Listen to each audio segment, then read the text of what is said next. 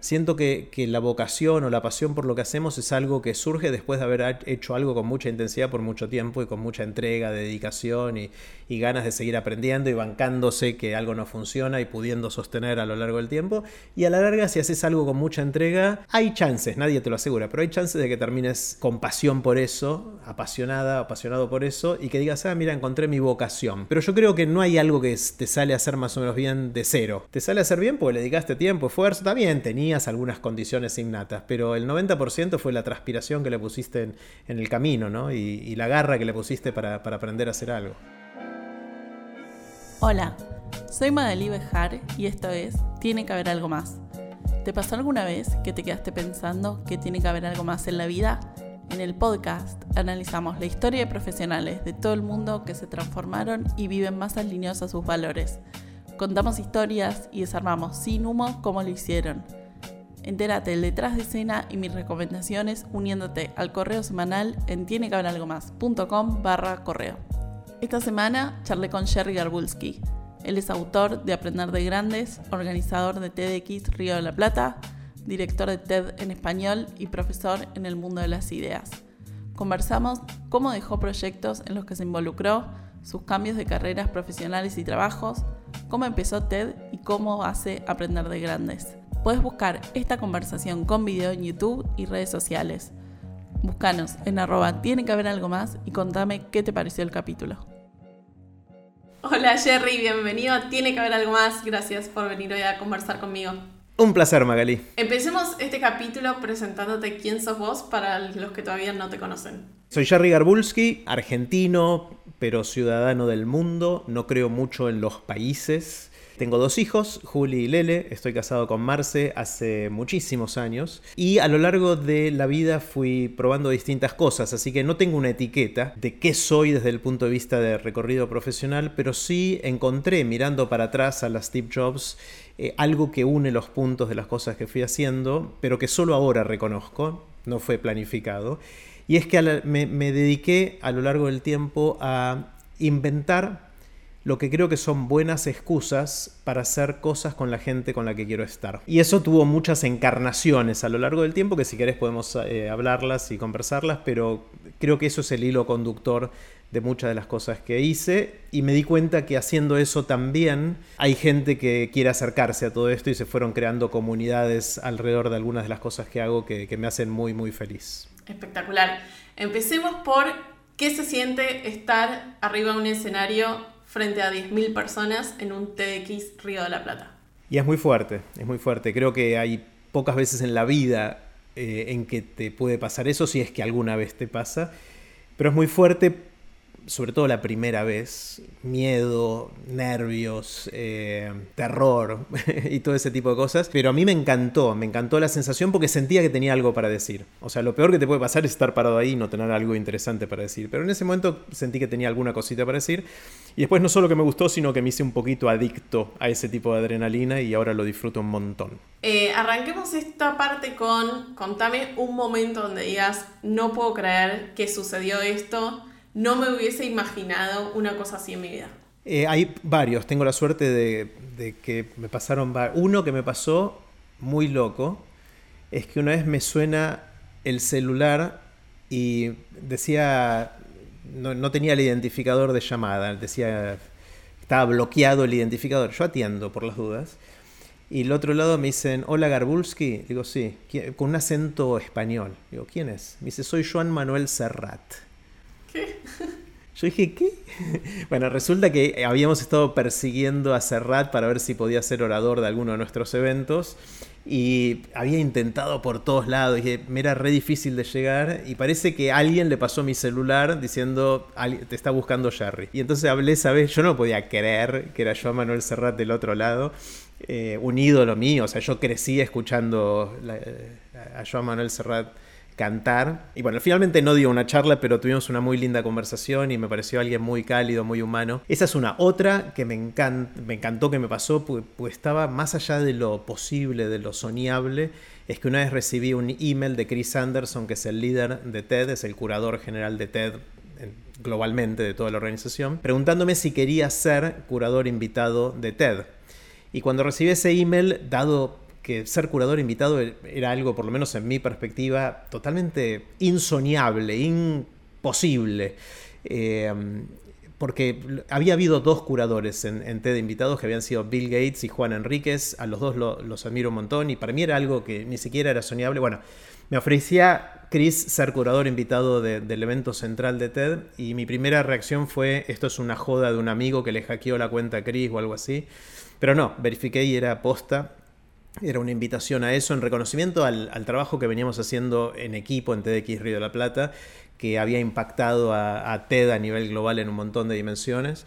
Eh, y bueno, obviamente dije que sí a los 10 milisegundos y ahí me puse a laburar y en TED 2016 en Vancouver estuve parado en el escenario de TED conduciendo un bloque entero de charlas en plenaria para las cuales estuve preparándome un año, eligiendo los oradores, ayudándolos a preparar sus charlas y fue uno de los recuerdos más lindos, más fuertes que tuve en la vida y fue algo que ni siquiera estaba en el campo de lo posible. No sé si a mucha gente le va a pasar eso muchas veces en la vida, yo tuve la suerte que Chris me mandara ese email y que Joan Manuel Serrat me llamara al celu. ¿Estuviste conduciendo desde el Círculo Rojo? Sí, sí, es el, círculo, ese círculo rojo es, digamos, parte del sello de, de TED, ahí estoy parado, no solo conduciendo, sino que yo elegía a los oradores de todo ese bloque de charlas, los ayudé a preparar sus charlas y era gente de...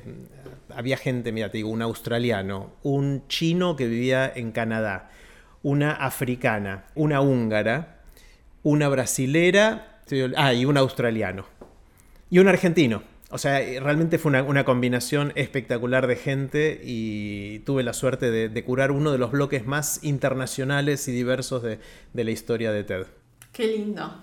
Para los que nos escuchan, muy probablemente quizás en sus ciudades hayan ido a algún TEDx, que son las licencias. Pero vos tuviste la posibilidad de ir al TED posta.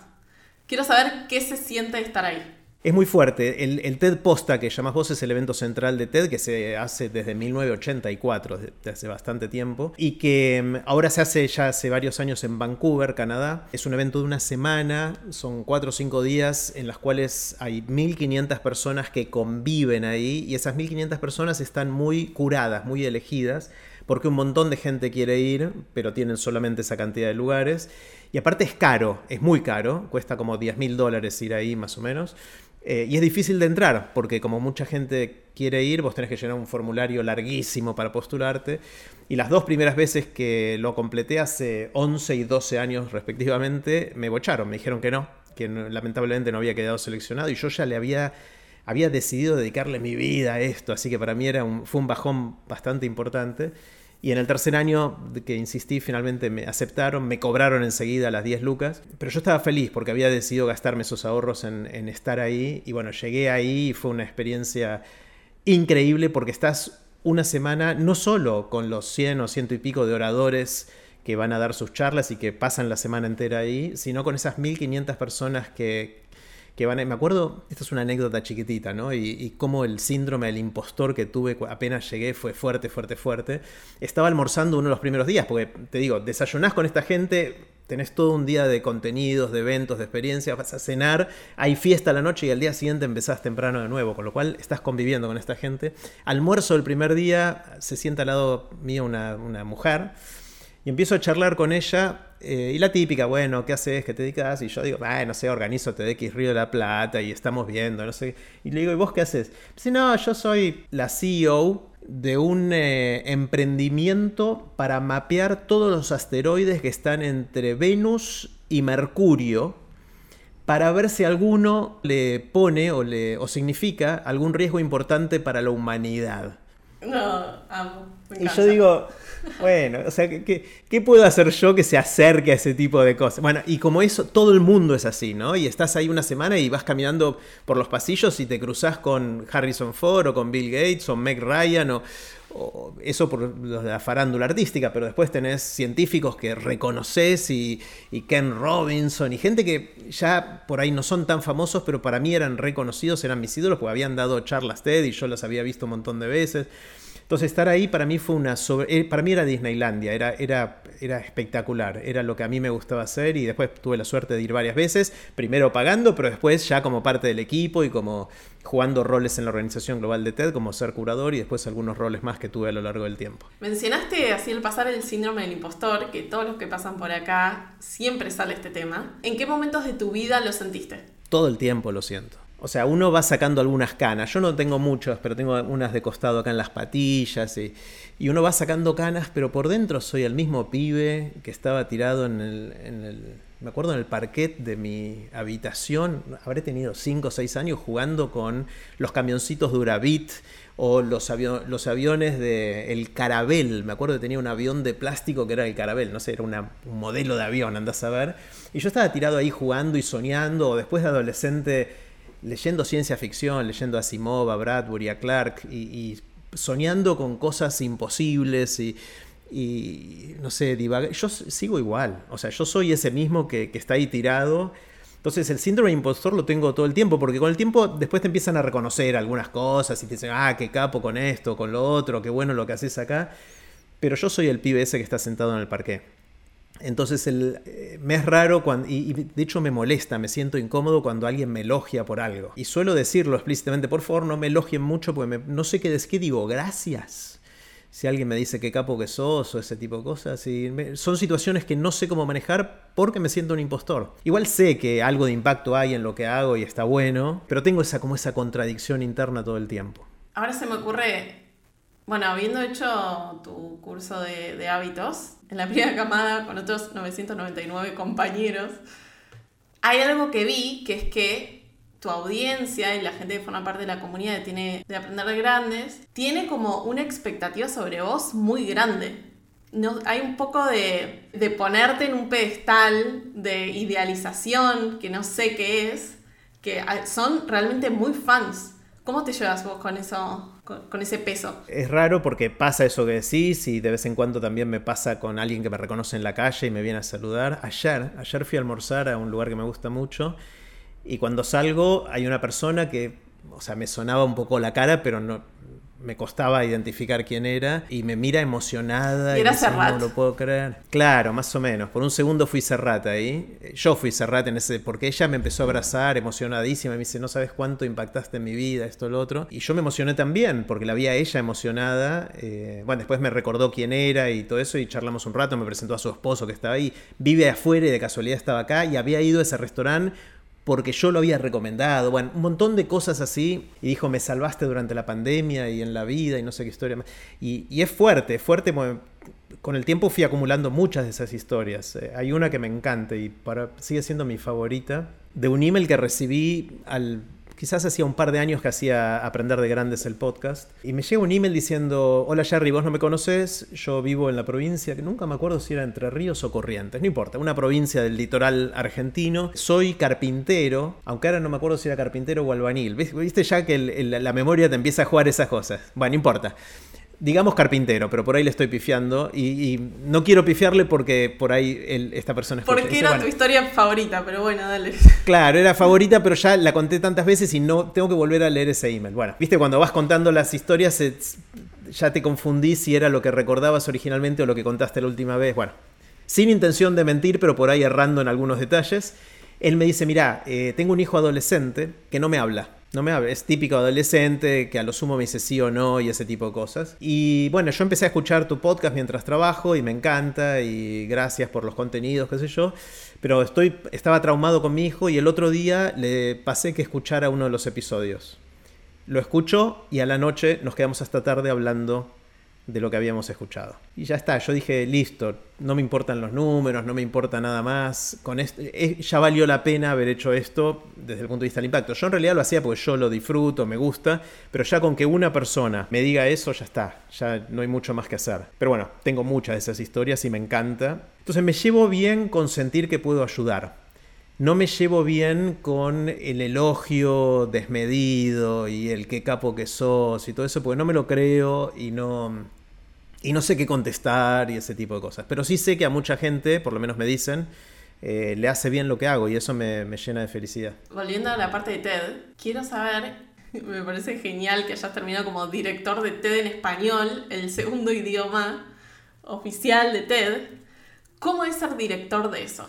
Bueno, ahí lo que pasó fue cuando, cuando fui primero curador del evento principal de TED, que era en inglés, obviamente todo ahí. Terminamos de, de hacer eso y Chris me dice, bueno, ¿y ahora qué quieres hacer? Y yo le dije a Chris Anderson, quiero ayudarte a que TED sea realmente global, empezando con TED en español. Obviamente las charlas de TED están subtituladas en, no sé, 150 idiomas distintos y llegan un montón de lados y todo eso, pero no es lo mismo que te cuenten una historia en tu idioma que leer los subtítulos mientras te hablan en inglés. Por un lado eso. Y por otro lado, si vos no tenés gente que habla y que da su charla en otros idiomas, te estás perdiendo de un montón de ideas en el mundo porque las ideas no, son, los artífices de, las ideas no, todos hablan inglés, eh, y mucho menos con, como lengua materna con la capacidad de una charla TED. Y aparte, hablar otro idioma es un proxy de otro punto de vista.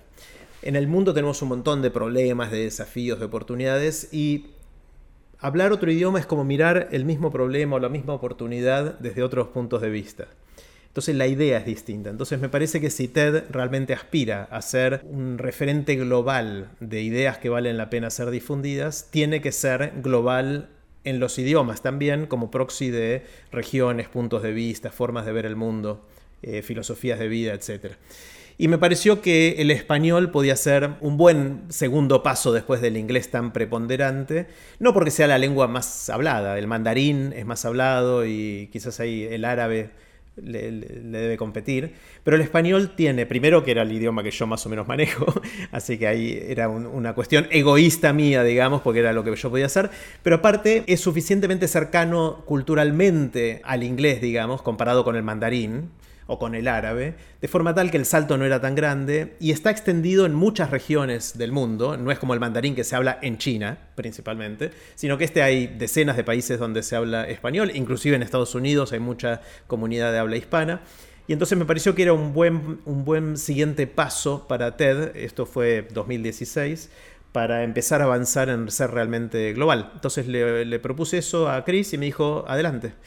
Eh, y entonces a partir de ese día tengo un título que es director de TED en español y fuimos haciendo distintas cosas, algunas muy lindas. En el 2017, al año siguiente de que fui curador, hicimos por primera vez en el evento central de TED en Vancouver uno de los bloques en un idioma que no era inglés, por primera vez en la historia de TED, y fue un bloque en español. Y es ahí donde dieron su charla, entre otros, Jorge Drexler y otras más, que, Tomás Araceno. O sea, realmente hubo charlas espectaculares de gente que habló en, español. Y ahí también tuve el lujo de elegir a esos oradores, ayudarlos a preparar sus charlas y después conducir e, ese evento, donde ahora los gringos eran los que tenían que usar los auriculares porque había traducción. Me encantó eso, ¿no? Era como casi la venganza, ¿no? De, de los latinos, casi. Pero con buena onda, obviamente, y estaban todos fascinados. Y al año siguiente, 2018, llevé esto al siguiente nivel y decidí curar un bloque, también eran 6-7 oradores, de oradores bilingües, oradores que podían dar su charla en español y en inglés. Y lo que hicimos fue muy original en la historia de TED y fue que esos oradores dieron su charla en inglés en Vancouver, en el evento principal de TED, ya sin usar eh, auriculares y traducción simultánea porque era en inglés. Y dos semanas después hicimos un evento en Nueva York en el cual estos mismos oradores daban la misma charla pero en español para una audiencia que entendiera español. Y por primera vez en TED se publicaron dos versiones de la misma charla habladas por el mismo orador en cada uno de los idiomas. Eh, entonces me, gusta a lo largo del tiempo probar hacer cosas que nunca antes se hicieron y ver qué pasa. De alguna manera eso también es un sello de alguna de las cosas que, fui probando hacer. A veces funcionan, a veces no, pero me divierto mucho probando. Contame alguna que no haya funcionado. Hay, hay un montón, un montón que no funcionaron, pero me divierte mucho igual. Por ejemplo, el año pasado se me ocurrió, no sé, en realidad no sé si no funcionó, porque no, que yo, no, me, no, funcionó tan bien la primera vez, pero se me ocurrió reinventar la manera en que festejamos los cumpleaños. Esto fue algo que hice, eh, creo que fue en agosto del año pasado, de 2021 si mal no recuerdo. Todavía época pandémica, todavía no podíamos salir mucho, era difícil y todo eso. Entonces dije, todos los que cumplen en agosto, de la comunidad de Aprender de Grandes y se copen, vamos a festejar los cumples de agosto todos juntos en un Zoom masivo con un montón de gente. Inviten a los amigos que quieran que sean parte de su cumple y hagamos algo. Y hubo un Zoom que no sé, había 500, 600 personas en ese Zoom, ya no me acuerdo del número, y de esos ponerle 30 o 40 cumplían años. Hicimos cosas en el espíritu de aprender de grandes, de seguir aprendiendo durante toda la vida, de divertirnos, del respeto y de un montón de cosas más que, tratamos de, crear en esta comunidad, festejando el cumple de esta gente. Y estuvo lindo, estuvo bueno, pero no quizás lo suficientemente bueno como para que en septiembre lo vuelva a hacer, porque también competía con otras ideas que tenía y fui haciendo otras cosas más. Así que fue esta, esta fue una pequeña idea que no, diría que fue un fracaso. Eh, quizás en algún momento vuelva a intentarlo, pero, pero no fue de las que más me entusiasmó que, hice. Ok, bien. Vamos para, vamos para atrás. Vamos 20, 25 años para atrás. Cuando todo lo que escucharon hasta ahora lo vamos a poner en pausa. Vamos a la versión Jerry físico, doctorado en el MIT en Estados Unidos. Antes de que venga toda esta movida de aprender de grandes. Quiero saber qué red flags viste cuando vos estabas haciendo tu doctorado que decidiste no seguir en el camino de la academia? Bueno, red flags supongo que decís señales de alarma, algo así. Una de las cosas que como director de TED en español especialmente, soy muy sensible al uso de inglés cuando no es absolutamente necesario. Entonces yo a veces lo hago también y me culpa y me hago cargo. Pero entonces trato de subtitular o, o traducir cuando se nos escapan las palabras en inglés. Señales de alarma, a mí lo que me pasó, o sea, como vos decís, hice un doctorado en, tuve la suerte de hacer un doctorado en MIT. Eh, hice licenciatura en física en la Universidad de Buenos Aires primero y después me, fui a MIT donde estuve cinco años haciendo un doctorado en física aplicada a la ciencia de materiales. Y lo que me pasó ahí, me encantó, obviamente estar en MIT era una locura. También iba caminando por los pasillos y reconocía los premios Nobel que estaban ahí, era como el sueño del pibe hecho realidad.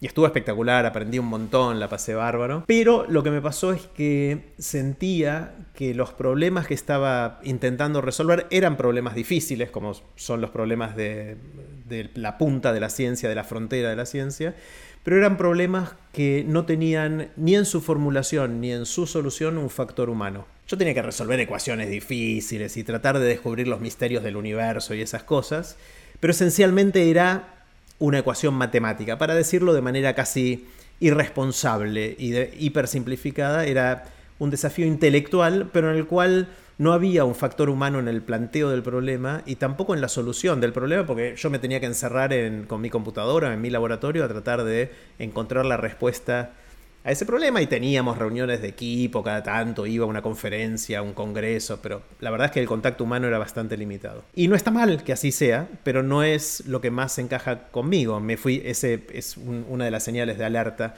eh, o red flags, si querés decirle, que, que, sentí en ese momento. ¿Cómo te diste cuenta? Porque, porque yo soy un bicho más social que eso. A mí me pasaba que yo volvía a casa y y cenaba con Marce, que en ese momento éramos novios, después nos casamos ahí, ahora seguimos siendo esposos eh, y tenemos nuestros dos hijos hermosísimos. Y yo volví a casa y cenaba con Marce y me, cuenta cómo te fue en la investigación hoy. Yo le empezaba a contar y a los dos segundos era un embole. Yo me daba cuenta que era un embole, porque era algo hiper técnico, muy específico, muy especializado, que solamente quizás había cinco personas en el mundo que entendían lo que yo estaba haciendo y no sé si contarme yo entre una de esas. Y entonces dije, yo quiero hacer algo que, en lo cual el factor humano sea parte del problema a resolver y el factor humano sea parte de la manera en que lo resolvemos, es decir, interactuando con gente.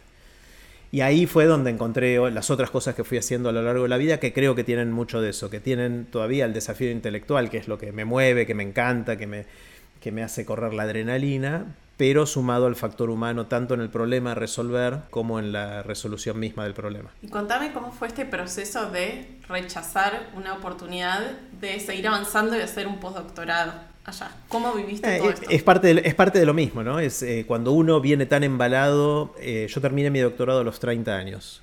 Cuando uno viene tan embalado con lo que está haciendo, dice, bueno, me, fue más o menos bien, logré publicar varios papers científicos, artículos científicos, que es lo que uno hace cuando, cuando hace ciencia y tenía cierta reputación que estaba recién naciendo, ¿no? Dentro del mundo de la ciencia, porque todavía está dando mis primeros pasos. Uno dice, bueno, si quiero seguir en esto, ¿qué hago? ¿no? Entonces, eh, entre la gente que me conocía, hubo una persona que me ofreció hacer un postdoctorado. Y esta persona era muy buena en lo que yo hacía, era como el referente en todo esto, que trabajaba en un laboratorio nacional en, en Denver, en las afueras de Denver, en Colorado, en Estados Unidos. Y, fuimos ahí un fin de semana largo con Marce a, visitar el lugar, el laboratorio este y la ciudad. Y me acuerdo que volvimos con Marce de, ese fin de semana ahí diciendo, ni locos nos vamos a vivir acá. Ni mamados vamos a vivir a este lugar porque no nos sentíamos, porque no éramos nosotros. O sea, nosotros somos amigueros, somos familiares, nos importa mucho la cultura. Después de haber estado siete años en Estados Unidos, o en realidad cinco años en ese momento en Estados Unidos, nos habíamos hecho de algunos amigos de Estados Unidos, pero no es lo mismo. O sea, no es lo mismo que los amigos que son tus amigos de la primaria, la secundaria, del club, de acá, de allá. Creciste en la misma cultura, haces los mismos chistes. Hay gente que sí puede adaptarse y logra vivir bien y hacerse amigos de verdad en otras culturas. A mí me costó un montón y extrañábamos horrores a nuestros amigos y a nuestras familias. Eh, entonces sabíamos con que tarde o temprano íbamos a querer volver y cuando de Boston, que dentro de todo es muy cosmopolita, nos fuimos al Midwest, que es la mitad de Estados Unidos, donde es mucho más conservador y mucho más... Eh, alejado del estilo de vida que soñábamos tener, dijimos, más allá de que la oportunidad desde el punto de vista de seguir haciendo investigación en la física era espectacular, nuestra vida era más que eso, eh, y mi vida era más que eso. Entonces decidimos rechazar esa oferta y es ahí donde se abrió la oportunidad de, casi más que oportunidad, la necesidad, porque cuando le decís que no a el referente de lo que estás haciendo, decís, bueno, ahora no, le voy a aceptar a alguien que no sea tan bueno como este, entonces digo, bueno, a ver qué otras cosas hay. Y ahí es donde empecé a abrir un poco la, visión y terminé haciendo cosas muy distintas. ¿Y cómo lo viviste vos eso? Porque venir muchos años en la misma trayectoria, de pronto cambiar algo distinto, es muy difícil. Eh, mucho terror. O sea, ahora, ahora es una historia que puedo contar y suena linda, pero en el momento estaba cagado en las patas. O sea, estaba realmente con mucho miedo eh, eh, mi principal miedo era que iba a estar echando por la borda lo que había hecho durante mis primeros 30 años de vida, con una dedicación y un, con mucho esfuerzo, con mucho placer, con logros y con cosas, y de repente iba a dedicar, cualquier otra cosa que hiciera no iba a aprovechar todo eso que aprendí todas esas conexiones que hice, esa pequeña reputación que estaba empezando a desarrollar, no la iba a, no iba a aprovechar nada de eso, creía yo, en mis siguientes cosas que hiciera, si iba a pegar un salto al costado para el lado que fuera, ¿no? Entonces, ahí me conseguí una psicóloga argentina, entonces empecé a hacer terapia para ayudar a, tratar de, elaborar todo esto y finalmente decidí pegar el salto al costado sin haber resuelto los miedos, pero por ahí un poquito mejor parado para hacer frente a esos miedos o los desafíos que podían venir. Y la verdad es que en, el primer año, año y pico de, mi siguiente laburo en algo que nada que ver, no la pasé muy bien. Porque aterricé en un lugar inhóspito, en un lugar que, tenía otros códigos, que no los manejaba, entonces cometí muchos errores. Mis jefes, de repente tenía jefes, así como una relación jerárquica, se enojaban porque yo metía la pata y ahora en retrospectiva sé que metía la pata fiero, pero era simplemente no por mala intención, sino por ignorancia y por falta de experiencia en eso aprendí a los golpes eh, y después me fui, ahí trabajaba en, una consultora global de estrategia de negocios, en, BCG, en el Boston Consulting Group. Y estuve 13 años ahí. O sea, hice, hice una, mi carrera de saco y corbata la hice ahí. Y, pero el, primer año no la pasé bien porque realmente fue una, curva de aprendizaje quizás demasiado em, empinada. Porque había demasiadas cosas para aprender, no solo en el contenido, sino en la forma de relacionarse, de gestionar las cosas, un montón de cosas. ¿Se te ocurre un ejemplo de esto de distintos códigos? Como de formas distintas de resolver. Sí, hay muchos ejemplos. Uno, por ejemplo, me acuerdo de, este jefe que tenía, a quien yo no quería mucho. Pero un día me dijo, che, fíjate, estamos haciendo un trabajo para una, empresa, o sea, como consultores habíamos armado eh, un equipo y nuestro cliente era una empresa global farmacéutica. Y estamos viendo cómo funcionaban las fábricas de, los distintos remedios que hacía esta empresa. En el mundo tenía, no sé, 20 o 30 fábricas en todo el mundo y muy complejo todo eso. Y había que ver cómo optimizar toda esa red. Y un día mi, jefe me dijo, che, hacete este análisis para ver cuánta, hasta me acuerdo el título del análisis, quería saber la economía de escala en, el, en la creación del activo químico de no sé qué sustancia para no sé qué remedio. Entonces, fue una cosa técnica del mundo de los negocios, entender si había economías de escala o no en cierta cosa. Eh, y yo tomé nota mental, lo anoté en mi cuadernito y dije, bueno, lo voy a hacer. Y probé a hacer un par de cosas y vi que no, los datos no, no me funcionaban para esto, no sé qué. Y ni siquiera le dije a él, seguía haciendo las otras 18 cosas que él me había pedido hacer y jamás le dije esto, que había abortado ese análisis. Y un día antes de que tuviéramos que hacer la presentación al cliente de los resultados de lo que habíamos hecho, me dice, ¿y Jerry, qué, qué, qué te dio la economía de escala de esto? Y yo hasta me había olvidado de eso. Y cuando le dije que no lo hice, literalmente me cagó a puteadas gritando en, la oficina donde estábamos delante de todo el mundo, porque como no le había dicho yo a él, yo cometí el error de no haberle dicho a mi jefe que no iba a hacer eso porque la razón que fuera, no teníamos los datos o no funcionaba. En cuyo caso, después yo aprendí que eso, si uno le pasa eso, tenés que decirle enseguida a tu jefe para que él te diga, ok, no lo hagas, o probá tal otra cosa, o mira, con mi experiencia quizás no te diste cuenta que podés hacerlo de esta otra manera. Y yo cometí el error ese, simplemente de ingenuo que era, porque cuando estaba haciendo el doctorado la cosa era más o menos así con mi otro jefe. En el mundo científico eran otras reglas. Y bueno, ese día y eso, esa semana después de eso le pasé bastante mal y no dormí bien y me estresé, me angustié, toda la historia. Pero bueno, aprendí un montón en, ese pasito. Sí, también fue un cambio como muy radical en, en esto, en la forma de resolver las cosas, ¿no? Quiero saber si se te ocurre algún otro desafío del paso de trabajar vos solo resolviendo problemas a trabajar en consultoría de negocios con personas. Sí, millones. O sea, entender, meterme en el mundo, lo que te decía antes, de que el factor humano sea parte del problema a resolver y de la forma de resolverlo le agrega una complejidad y una hermosura a vivir que me encanta. O sea, realmente la física me, expuso a problemas complejos, difíciles, pero esto es más complejo todavía. Digamos. Los seres humanos somos, tenemos un nivel de complejidad y de, somos poco predecibles y todo ese tipo de cosas que, que, lo hace hiper interesante, por lo menos a mí me interesa muchísimo. Y aprendí muchísimo, aprendí mucho, cosas conscientes y cosas inconscientes, hay cosas que me ayudaron a poder, por ejemplo, comunicar una idea. Lo que después devino en el mundo TED, lo empecé a aprender no tanto en la ciencia, aunque algunas charlas tuve que dar, sino en el mundo de los negocios, donde gran parte de lo que tenés que hacer es persuadir a la gente sobre las ideas que vos tenés. Y eso después, bueno, obviamente con TED lo, lo, fui perfeccionando más todavía, pero en el mundo de los negocios es clave una de las cosas que se dice de un buen líder, que un buen líder si no puede comunicar bien es muy difícil de que sea un buen líder, ¿no? Yendo un poco más en velocidad, después de esos 13 años decidiste tomarte un año sabático. ¿Qué querías lograr tomándote ese año para vos? Primero estaba, cuando trabajé en BCG, trabajé mucho, trabajé muchísimas, o sea, 16 horas por día de lunes a domingo durante 13 años poco más, poco menos, pero eh, a ese nivel. Y ya teníamos, ya habían nacido Juli, después nació Lele, y los chicos eran chiquitos y yo me la pasaba en un avión viajando a distintos lugares del mundo. Me acuerdo una vez que, que volví de uno de esos viajes y Marce me dijo que la maestra de Lele del jardín de sala de 5 le había contado que Lele dijo algo así como mi papi vive en Chile. Y eso fue para mí como una daga en el corazón que me dijo, hay algo que estoy haciendo muy, muy mal en la vida. Es simbólico porque no fue eso solo, pero eso fue una gotita que colmó el vaso de darme cuenta de que quizás no era el estilo de vida que quería llevar hacia adelante, especialmente en, mi rol de padre, pero también de esposo y de amigo y de, hijo, de hermano, etc. Entonces ahí me empecé a replantear eso. Y una de las cosas que me di cuenta a lo largo de la vida es que a veces es muy difícil pensar en hacer algo nuevo cuando estás tan metido en lo que estás haciendo. ¿no?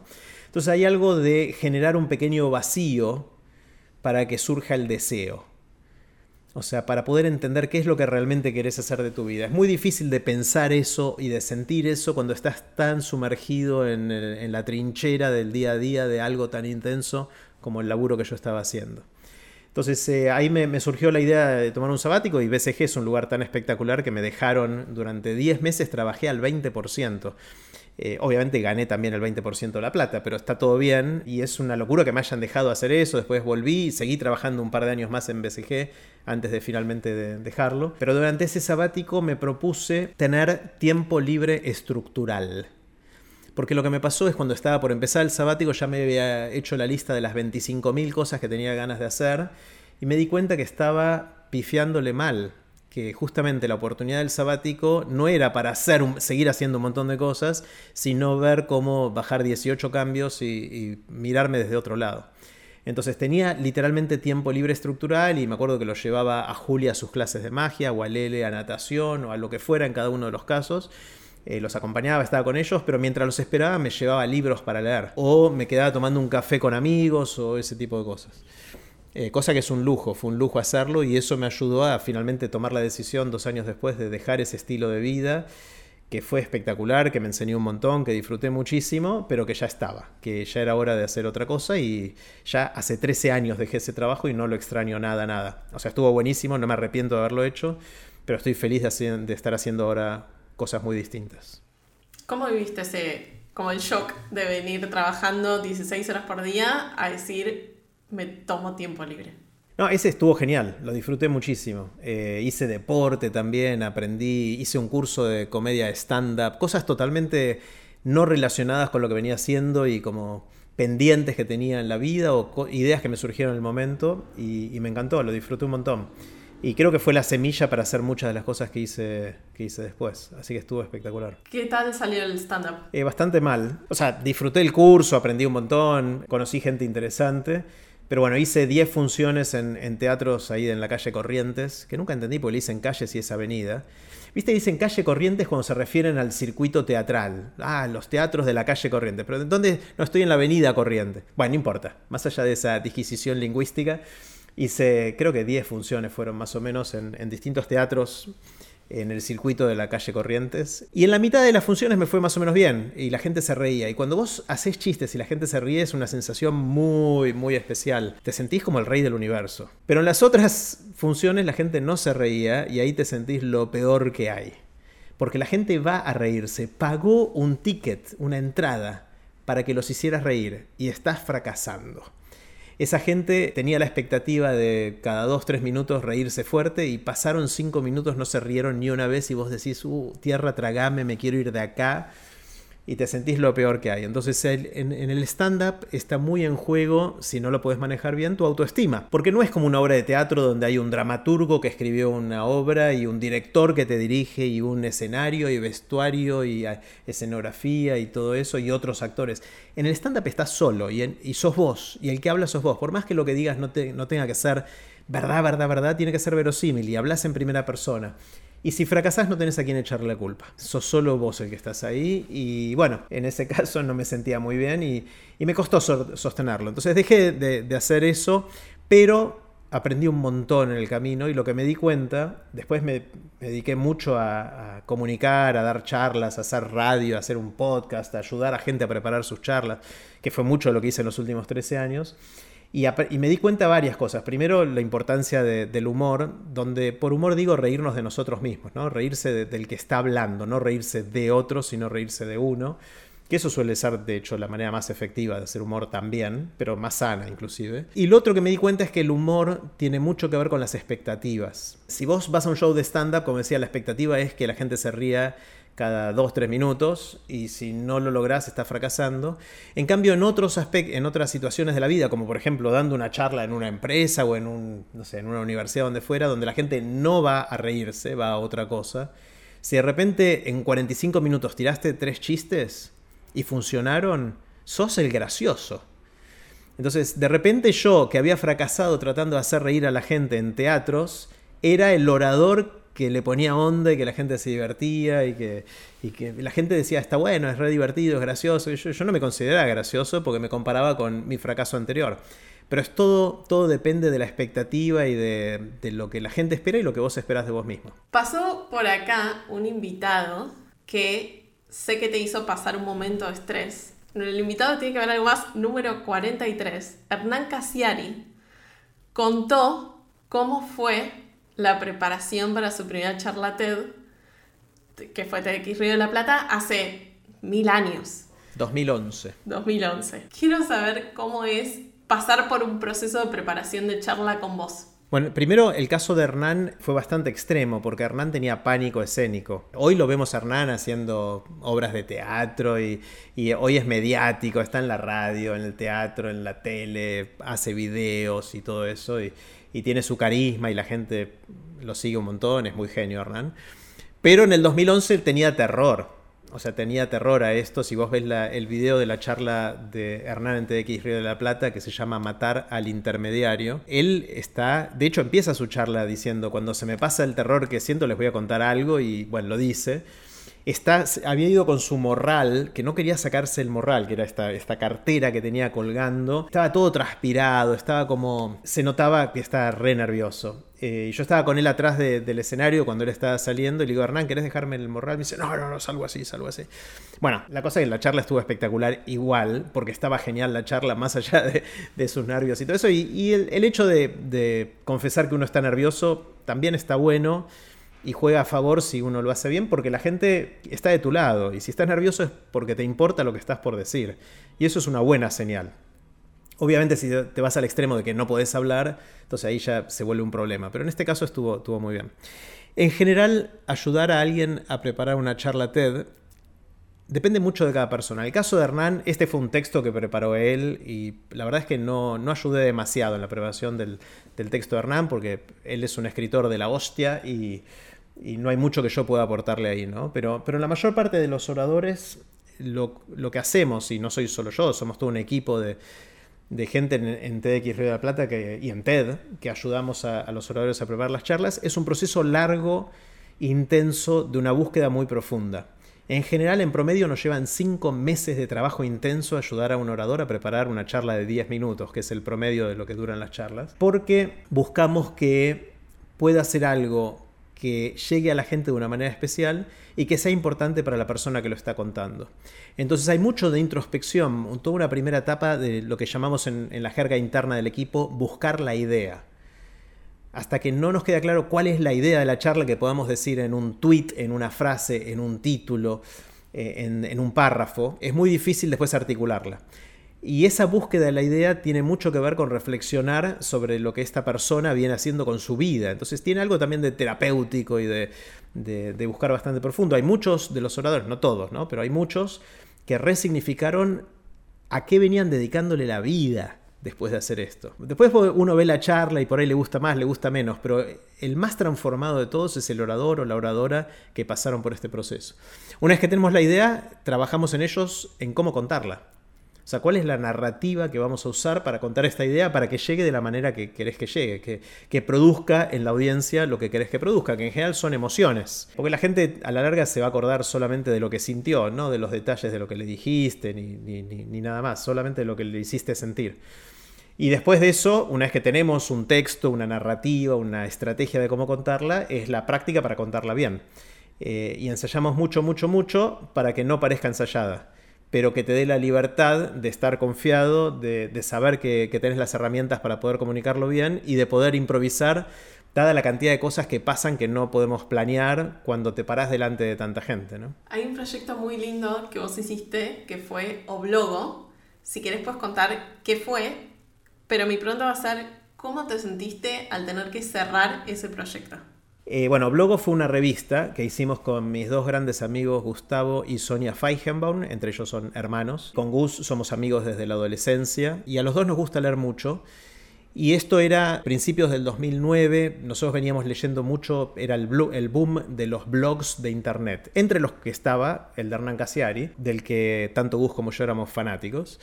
Eh, leíamos un montón en blogs de internet y un día él vive en Gualeguaychú, yo había ido a pasar el fin de semana con, mi familia a la casa de Gus y nos quedamos tarde a la noche y ahí nos entramos a dar manija y dijimos, hagamos algo raro. Y nos propusimos hacer algo que parece una contradicción, que es crear una revista impresa donde íbamos a difundir lo que se escribía en los blogs de Internet. Es decir, imprimir Internet, de alguna manera, que es casi una contradicción y va en contra de la corriente. Pero eso era parte de lo que nos gustaba. Y decidimos hacerlo bien en el sentido de pedirle permiso a los autores y con su permiso difundir esto. Y de a poco se fue transformando Oblogo, que era esta revista de distribución gratuita, en un referente de la nueva cultura de escritores, de cuentos, de historias, de ensayos en español. No solo de Argentina, de muchos países. Y era muy lindo, llegamos a imprimir 30.000 ejemplares en cada número. Hicimos 73 números, duró tres años y medio esta aventura. Y Gus, yo, Sonia y, otra gente más éramos también los canillitas, los que repartíamos las revistas gratuitamente en la entrada del subte a las 6 de la tarde en el centro porteño. Porque lo que queríamos hacer era ayudar a que la gente que salía del laburo con cara de culo a esa hora llegue a su casa con una sonrisa. Y lo empezamos a lograr, estuvo muy lindo. Y cuando lo cerramos, lo cerramos en parte porque había cumplido un ciclo, la gente ya empezaba a tener dispositivos electrónicos y teléfonos inteligentes, entonces podía leer en el subte o en el colectivo desde ahí y no necesitaba que estuviera impreso.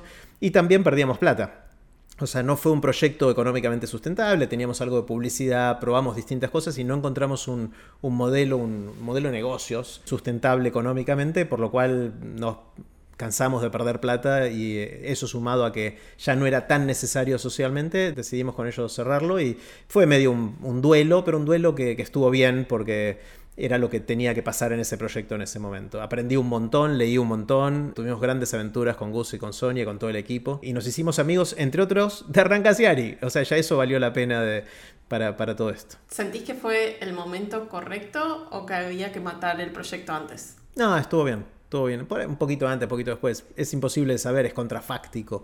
Es muy difícil de saber qué hubiese pasado sí, ¿no? Pero yo en ese momento, por ejemplo, Hernán, eh, cuando nosotros terminamos esto, Hernán estaba empezando con Orsay, con la revista, y nosotros lo ayudamos a hacer Orsay. De hecho, con Gus escribimos un, artículo en el número 2 de Orsay. Imprimimos nosotros Orsay, los primeros dos o tres números, en la imprenta donde hacíamos Oblogo. Hernán publicaba en Oblogo, nosotros en Orsay, o sea, era parte como de todo el ecosistema de lo que estamos haciendo y fue muy lindo, la verdad que fue, fue un proyecto hermosísimo. Bien, otro proyecto que decidiste dejar que pasó en el episodio 34, Santi Bilinkis dijo que te extrañaba mucho en la columna de radio. ¿Cómo tomaste esa decisión de dejar ese proyecto? Bueno, eso fue otra, otra cosa muy linda que hicimos con Santi durante cinco años en, lo que se llamaba Basta de Todo en Radio Metro en ese momento, con Matías Martín y todo el equipo de, ese programa. Hicimos una columna, una columna que salía quincenalmente, después en una época lo hicimos mensual, pero durante cinco años hicimos como 100 columnas, una barbaridad, de temas de lo más diversos. Y en parte nació porque lo habíamos invitado a Matías a que condujera uno de los eventos de TX Río de la Plata y pegamos onda y Matías dijo, che, ¿quieren hacer una columna? Bueno, terminamos haciendo la columna ahí y estuvo genial. Y lo que me pasó durante el quinto año fue cuando lancé Aprender de Grandes, el podcast.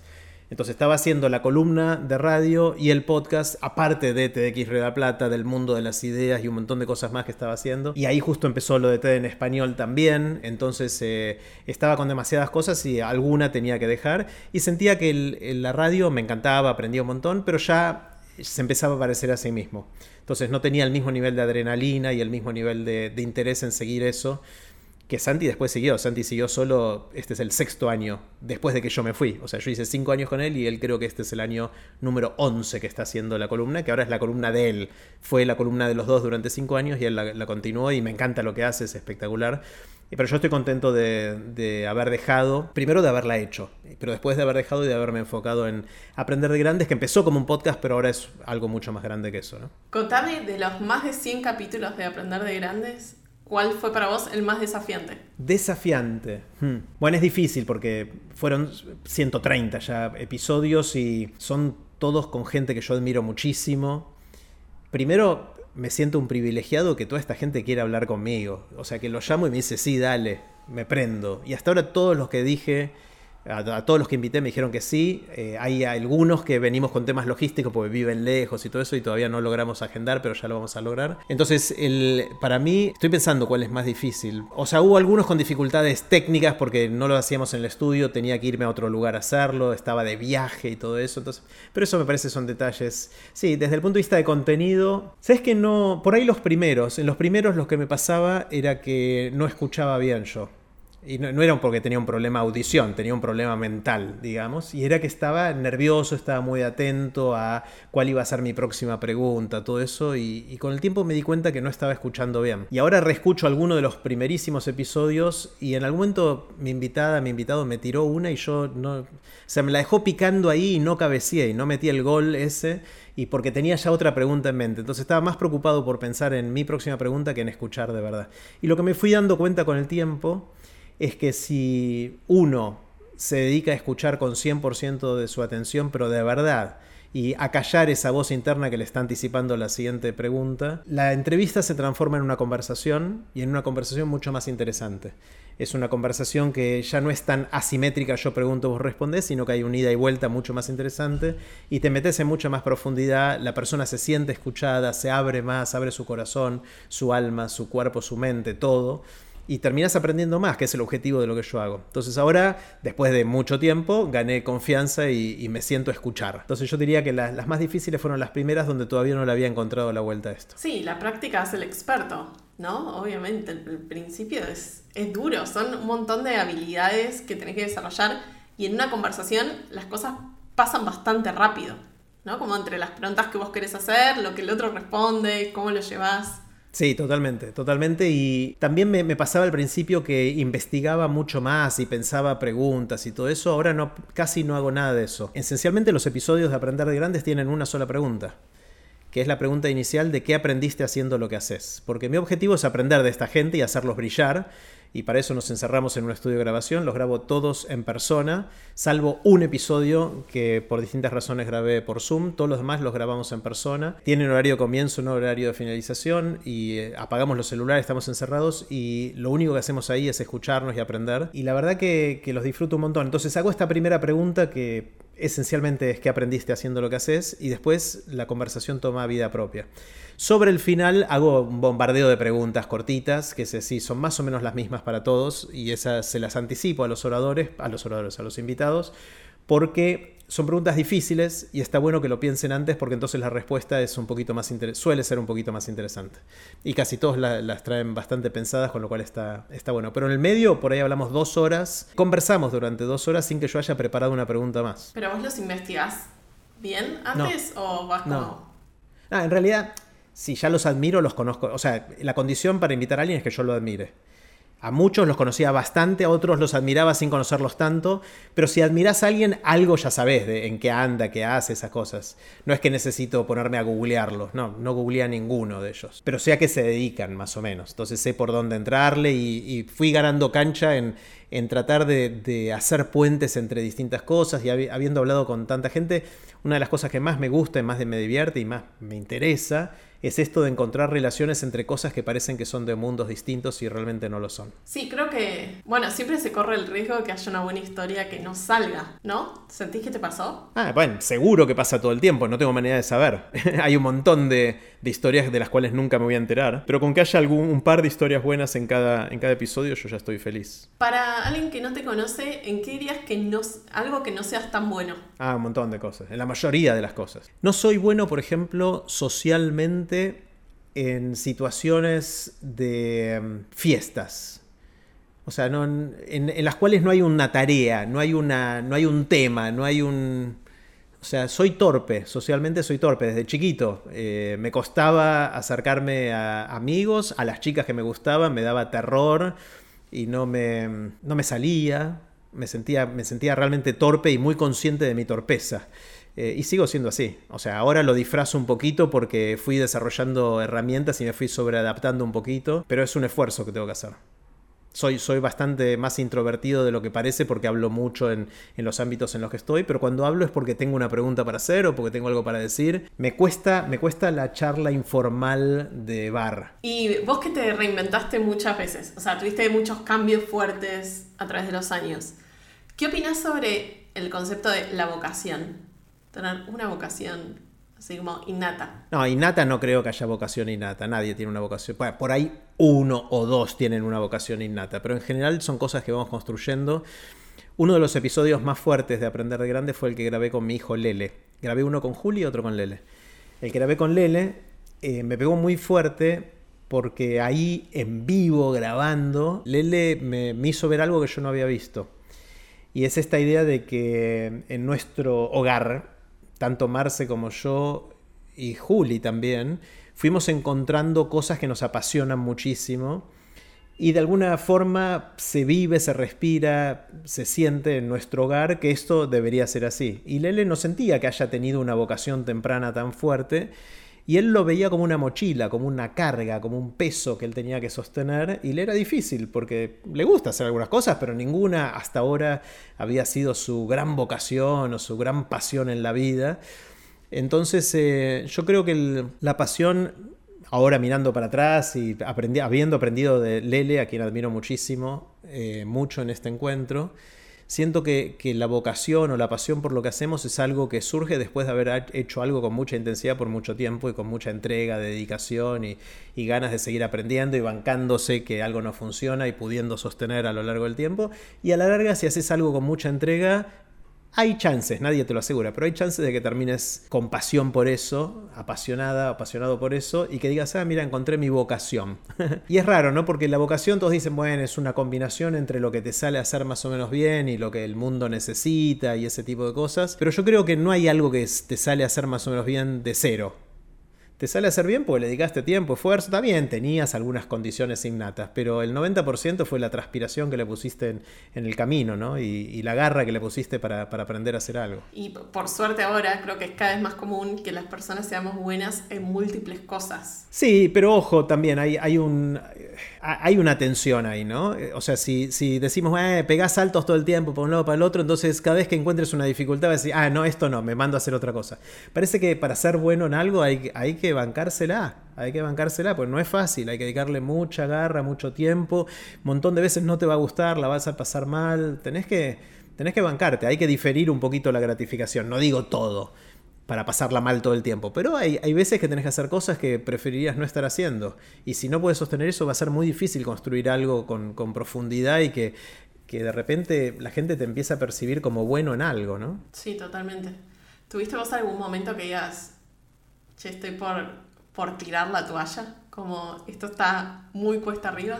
Que quizás después cambió, ¿no? Sí, no, más que cuesta arriba. Sí, que yo con Oblogo. Oblogo, después de que probamos modelos de negocios variados, llegó un momento que dijimos, ¿sabes qué? No se me ocurre ningún otro modelo de negocio que pueda funcionar, ya probamos bastante. Y sí, tiremos la toalla en el sentido de pongámosle un cierre. Estuvo espectacular, pero se acabó, ya está. Ahí sí. Pero en general lo que a mí me cuesta es cuando un proyecto empieza a tener en su curva de aprendizaje, empieza a ser más chata y ya sentís que no aprendes tanto, ahí pierdo un poco la motivación. Y como me interesan tantas cosas en la vida, veo otra cosa y digo, ah, quiero esto también y me mando a hacer eso de alguna manera, como empecé el podcast, cuando empecé a aprender de grande yo no tenía ni idea cómo se hacía un podcast, me encantaba escuchar podcast, en ese momento entre el 2011, 2012 que empecé con los podcasts hasta el 2016 que empecé con Aprender de Grandes, casi todo lo que yo escuchaba era en inglés, porque prácticamente no había eh, contenido en podcast eh, en castellano y lo que había no estaba muy bueno. Y dije, bueno, voy a mandar, voy a aprender en el camino. De hecho, el primer episodio el sonido es horrible, se escucha mal y todo ese tipo de cosas. Y bueno, dije, lo publico igual, porque esta es la manera de ir aprendiendo y bueno, por suerte rápidamente mejoró. Igual se escucha y se entiende y, y está bueno, pero, pero bueno, me gusta, me gusta aprender haciendo. Totalmente. Y este me parece un buen recordatorio para quienes nos escuchan de si vos vas a empezar a ver un podcast, no te compares con la última versión de Jerry, porque ahí está toda la evolución, ¿no? Como el hacer hace que vos mejores y no tiene sentido, sino todos empezamos de abajo. No te compares conmigo, obvio que no te compares conmigo porque no soy tan bueno, pero no te compares con nadie. Sí podés buscar inspiración en gente que te gusta cómo hace las cosas, pero me parece que lo lindo de esto es encontrar la voz propia. Y es lo mismo que le decimos a los oradores de, de TEDx Río de la Plata y de TED. No intentes parecerte a Ken Robinson o a otro que hayas visto una charla que te haya gustado mucho.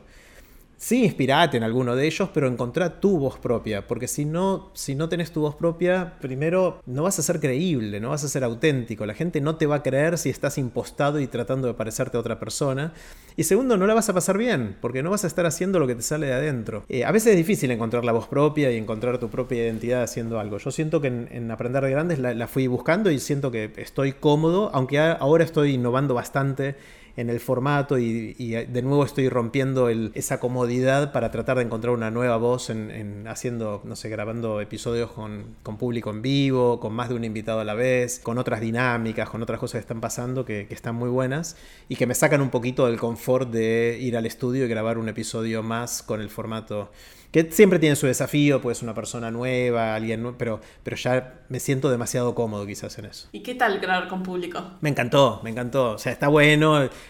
Ya tengo una lista larga de cosas que tengo que mejorar y que tenemos que hacer distinto, pero, pero me la banco, igual publico. Y es muy lindo. Hicimos, eh, la, la, idea que se me ocurrió es, fue una combinación que va en contra del manual del innovador, ¿no? Porque siempre que te dicen cómo innovar, de elegí una variable, innova en una variable por vez, porque si no, no vas a saber si funcionó o no funcionó y a quién echarle la culpa o agradecerle que haya funcionado. Pero no, acá pateé un poquito el tablero hice varias innovaciones al mismo tiempo. La primera es que decidí que después de haber grabado más de 100 episodios, estaba bueno, porque tuve la suerte de con toda esta gente aprender de ellos, conocerlos más, tener conversaciones lindas, pero me pregunté qué, pasaría si le ofreciera a esta gente que ya pasó por aprender de grandes, aprender de otra persona que haya pasado por aprender de grandes. Entonces lancé lo que llamé el Tinder de aprender de grandes, que esencialmente es, le mandé a algunos de los entrevistados, de, los invitados de aprender de grandes, la lista de los demás, y le digo, decime de quiénes de estos querrías aprender, con quién te tomarías un café para que en modo aprendiz puedas absorber algo de lo que esta persona tiene para enseñarte. Y entonces busqué coincidencias en las respuestas. Es como el Tinder de aprender de grandes viendo donde hay coincidencias. Y armé parejitas y algún trío. match? Eh, sí, tengo 50 parejas. Se lo mandé a 30, 40 personas de los ciento y pico, no se los mandé todavía a todos. Y hubo 50 parejas, de esas elegí 4 y ya grabé 4 episodios. El primero, no sé cuándo vamos a publicar esto que estamos grabando ahora, pero el primero ya está publicado al momento que estamos grabando esto. No sé cuándo lo publique, si va a haber más o no.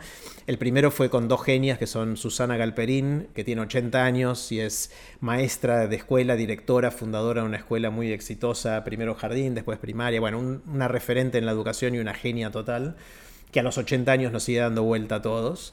Y la otra es Jimena Sáenz, que es cocinera, conductora de tele, de, cocineros argentinos, ahora se llama Cocineros y Cocineras, un programa re exitoso en la televisión pública argentina y ahora con su propio, restaurante y también una genia total de, difundir el placer por cocinar, por comer y por reunirnos alrededor de, de una mesa. Y las dos querían, las dos se admiran mucho mutuamente y querían aprender de, cada una de las otras. Y bueno, nos juntamos con ellas dos, hicimos un episodio entre los tres conversando con el objetivo de cada uno aprender de los otros dos. Y esa es la primera innovación. Y la segunda es que lo hicimos con, en un teatro con audiencia en vivo, eh, que es una segunda innovación grande.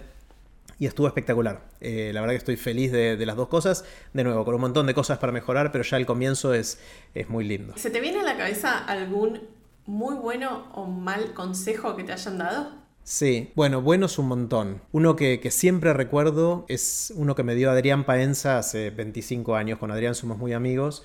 Y Adrián me dijo, no intentes llegar a algún lado. Lo voy a decir más o menos con mis palabras. ¿no? Dijo, algo así como, no intentes llegar a algún lado, yo llegué y no hay nada. Que obviamente todo el mundo dice, sí, se trata del camino, no, no del destino, disfrutar del trayecto y todo eso. Pero hay algo de en nuestra cultura de la ambición, del logro, de todo eso que está muy instalado y la gente dice, ah, yo quiero ser esto y quiero lograr esto y voy a ser feliz cuando logre esto y todo eso. Y lo que me dijo él, después de haber recorrido mucho y de haber tenido muchos logros en tantas cosas distintas que hizo Adrián, que es muy capo, muy genio, él dijo, yo ya llegué, tengo reconocimientos y la verdad, ahí no hay nada. Y me, gustó y me acompaña mucho y trato de tenerlo muy presente para no, no perder un poquito el rumbo ¿no? en todo esto. Está muy bueno, me gusta ese consejo.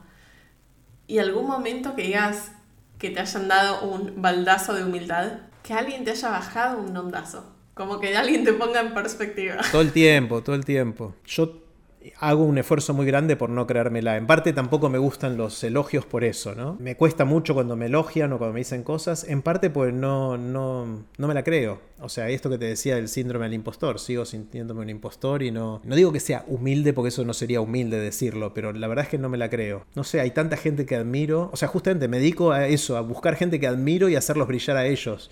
O sea, en parte, en parte lo que trato de hacer es, eso, es, desde ese lugar de mostrarme como soy realmente, que con ganas de seguir aprendiendo y de tener la suerte de conversar con gente que yo admiro, me parece que eso es una manera de de mantenernos humildes, ¿no? De, el día que uno siente que ya no tiene mucho para aprender y ahora los demás tienen que aprender de mí, ahí ya está, ya sonaste. Me parece que, va, yo por lo menos espero nunca llegar a esa situación. ¿Qué se te ocurre de alguna idea o concepto que hayas estado pensando recientemente? Uf, hay muchas cosas. Te cuento una que conversé con mi amigo Sergio. Voy a decir su apellido sin haberle pedido permiso porque es muy grosso y es Sergio Meller. Melier se escribe con Elia. Que me dijo algo almorzando recientemente, muy recientemente, algo que yo no había pensado y que está buenísimo. Con Sergio somos amigos hace muchísimas décadas.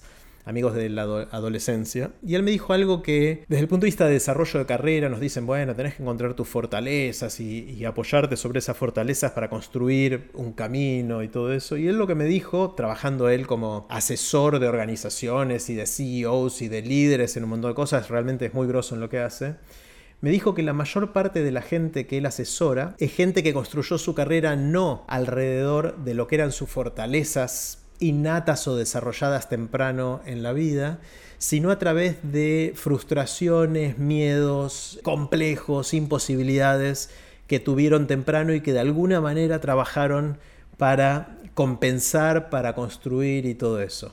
La gente que desarrolla mucho liderazgo dice, típicamente tuvieron un problemita con el liderazgo en algún momento de su vida. Y en retrospectiva, yo te lo dije antes, o sea, el, el hecho de yo sentirme torpe socialmente, Ahora de repente conduzco conversaciones y estoy en el teatro y hablo delante de 10.000 personas. Yo de chico ni loco me hubiese imaginado haciendo algo así.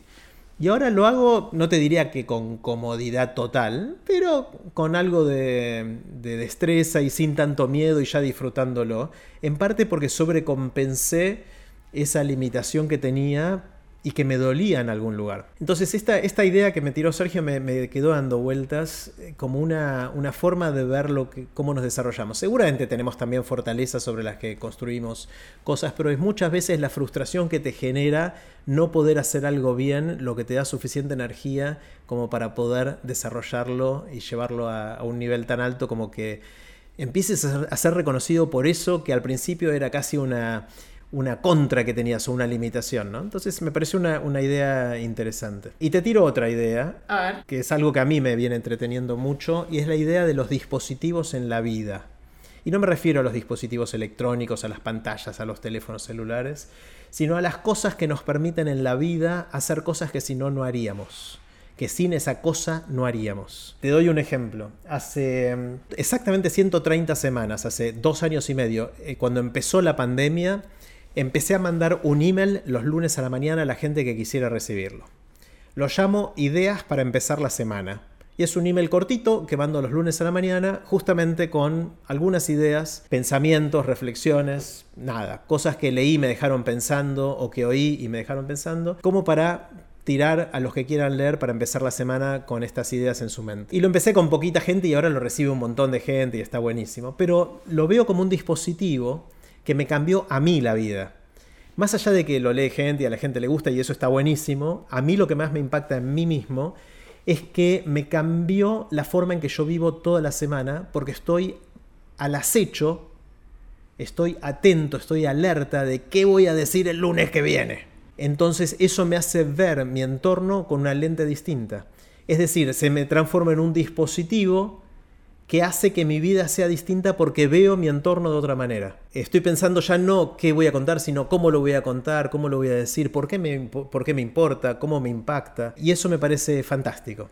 Otro dispositivo es algo que lanzamos recientemente en el mundo de aprender de grandes, que como te decía empezó con un podcast, pero ahora es mucho más, como los cursos que vos hiciste, el, newsletter de los lunes, y ahora el juego de aprender de grandes, que es algo nuevo que, hicimos ahora, que es un juego de, de cartas, de naipes, que lo considero un dispositivo analógico para disparar buenas conversaciones. Que es una frustración que tengo desde hace mucho. No sé si a vos te pasa, Magali, a mí me pasa mucho. Que a veces me frustro porque con mis amigos, a quienes quiero mucho, a veces nos juntamos, salimos, vamos a cenar en la casa de uno, del otro, en un restaurante. Y terminamos hablando de boludeces, de la farándula, del último escándalo político, del deporte. Es que no está mal hablar de eso, me parece que está bien. Pero si solo hablamos de eso, me parece que nos estamos perdiendo una parte bastante importante de la vida. Mira lo que te digo. Y me frustra que, que a veces no podamos ir a, eso, a, esos, a esas otras conversaciones. Entonces, este juego de cartas esencialmente son 48 cartas, cada una de las cuales tiene una pregunta. Muchas de las cuales son las preguntas que hago en Aprender de Grandes en el podcast y otras, otras preguntas que me interesan a mí. Y es un juego que tiene distintas modalidades para jugar, pero esencialmente es para juntarnos con amigos y disparar buenas conversaciones. Es hacernos preguntas, podés hacértelas a vos mismo, al otro. Hay distintas formas de jugar. Obviamente no hay un ganador, la idea es sembrar buenas conversaciones y divertirnos. Y está buenísimo porque salió a la venta hace 10 días y está entre los primeros más vendidos en Mercado Libre de juegos de mesa y no sé qué, está espectacular. Y la gente me está escribiendo que dice que no puede creer lo que le está pasando con amigos de toda la vida y con familiares y con todo eso, de que está teniendo conversaciones que nunca había tenido y que está espectacular y bueno, está pasando algo re lindo con eso. Ese es otro ejemplo de un dispositivo, algo que nos permite hacer cosas que sin eso no podríamos hacer o no haríamos. Me encanta. ¿Sabes que me quedé pensando que en la primera que dijiste está el ejemplo de James Clear, que el que escribió Hábitos Atómicos, que el libro empieza contando exactamente esto, que como él tuvo un accidente y tiene que volver a reeducarse en sus hábitos, se vuelve experto y hoy es quien conocemos. Y me parece un ejemplo espectacular para, lo que trajiste. Sí, de hecho ese es uno de los libros que usamos en el curso de, hábitos, está muy bueno el libro, y hay muchísimos ejemplos como el de James Clear, de, de gente que se hizo conocido por algo que solía ser un déficit que tenía, una, una limitación, una restricción que tuvo que compensarla de alguna manera. Hay muchos ejemplos que a mí me encantan. Está el de Phil Hansen, que es este artista eh, gráfico que dibuja, que pinta y que hacía puntillismo, que es dibujos con puntitos muy chiquitos y de repente tuvo una enfermedad degenerativa del sistema nervioso que le hacía temblar la mano y no pudo hacer más puntillismo, pero hizo otras cosas y hoy es conocido por lo que hizo gracias a esa limitación. ¿Qué te entusiasma del futuro? Muchas cosas. Primero me entusiasma que no está escrito, me entusiasma que lo vamos a escribir nosotros. O sea, me parece que es una de las cosas más divertidas de la vida tratar de tener algún tipo de influencia o impacto en cómo va a lucir el mundo. Puede ser el mundo en general o en el mundo más chiquitito, ¿no? Alrededor de uno en, su ámbito más, más íntimo. Si uno puede de alguna manera darle la forma y la pinta que uno quiere al mundo que lo rodea, se siente artífice de su propio futuro y de hecho puede llegar a serlo. Obviamente con todos los factores externos que no manejamos y que van a tener un gran impacto también. Eso me entusiasma mucho, me parece que tenemos la capacidad por un lado, de resolver muchos de los problemas que tenemos eh, los seres humanos, pero también la capacidad de hacernos mierda, de exterminarnos para ir a un extremo. Y me da obviamente un poco de miedo, eso también bastante miedo, porque últimamente son, tenemos cada vez más capacidad de autodestrucción y alcanza con que lo hagamos una vez para ya no estar. Mientras que las mejoras hay que seguir haciéndolas todo el tiempo. Un error catastrófico puede llegar a ser fatal y eso no está bueno y eso me da bastante terror porque siento también que no estamos del todo preparados, como lo demostró obviamente la pandemia a escala chiquitita, pero hay cosas mucho más graves que nos van a pasar seguramente tarde o temprano. Le hace crisis climática, próxima pandemia, problemas con, no sé, la inteligencia artificial que toma conciencia propia y decide que no somos necesarios, andás a ver cuál es la próxima. Entonces eso me da, me da miedo, pero me, me parece reinteresante y estimulante ser parte de, tratar de construir ese futuro. ¿no? ¿Cuál dirías que es tu definición de éxito o una aproximación a ello? Bueno, definitivamente no es llegar a ningún lugar. Eh, eso es, clarísimo. El éxito es sentir que uno está llevando una buena vida. Me parece que, sentir que uno está teniendo una buena vida es, lo mejor que podemos hacer cada uno de nosotros y donde buena vida será algo distinto para cada uno de nosotros y lo lindo es tratar de definir qué es para uno y, tratar de alinear lo que uno hace, las decisiones que, toma, los valores que tiene, los hábitos que genera para que sean lo más consistentes posibles con qué es una buena vida para cada uno. En mi caso, me divierto haciendo cosas con gente que quiero, me entusiasma mucho la capacidad de seguir aprendiendo y contagiando esas ganas de seguir aprendiendo durante toda la vida y de, pasarla bien, esencialmente, en todo, en todo esto y tratar de tener un impacto, aunque sea chiquitito, pero positivo en, en nuestro entorno. Jerry, ¿cómo cerramos este capítulo? Puede ser palabras o pensamientos finales a quienes nos escuchan hasta acá, un último mensaje a la audiencia, algo que hayamos dicho o no hasta el momento.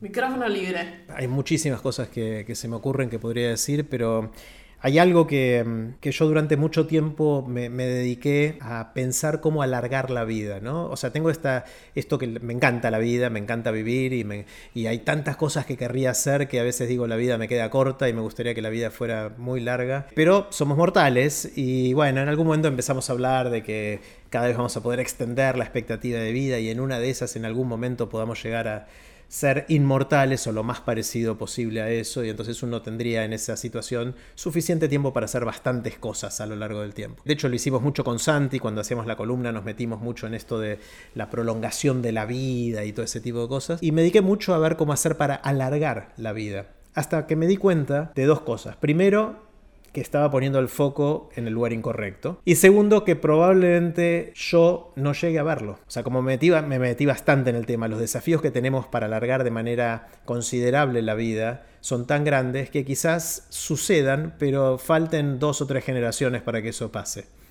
Entonces quizás lo ven mis hijos, mis nietos, mis bisnietos, pero yo probablemente no lo voy a ver, o sea que yo me voy a morir en algún momento. Que visto en perspectiva, a mí me bajonea bastante porque hubo, no sé, decenas de miles de generaciones de seres humanos en la historia y le pifié por un par de generaciones. O sea, por ahí por dos generaciones o tres no llegué a estar entre los que tengan la opción de vivir tanto como quieran. Y entonces dije, bueno, si ese no es el foco y si yo no voy a estar en ese barco, digamos, ¿por qué no dejar de dedicarle tanta energía a alargar la vida y invertir esa misma energía en ensanchar la vida. Entonces lo que estoy tratando de hacer con mi vida y ojalá influir en que la gente que me rodea también pueda disfrutar de esto es ver cómo hacer que la vida sea más ancha en el sentido de disfrutar más lo que estamos haciendo de aprender más, de explorar nuevos mundos, de conocer nueva gente, de conectarnos desde otra manera, de vivir lo que nos está pasando con otra intensidad y así ensanchar un poquito la vida. Me parece que eso es, eh,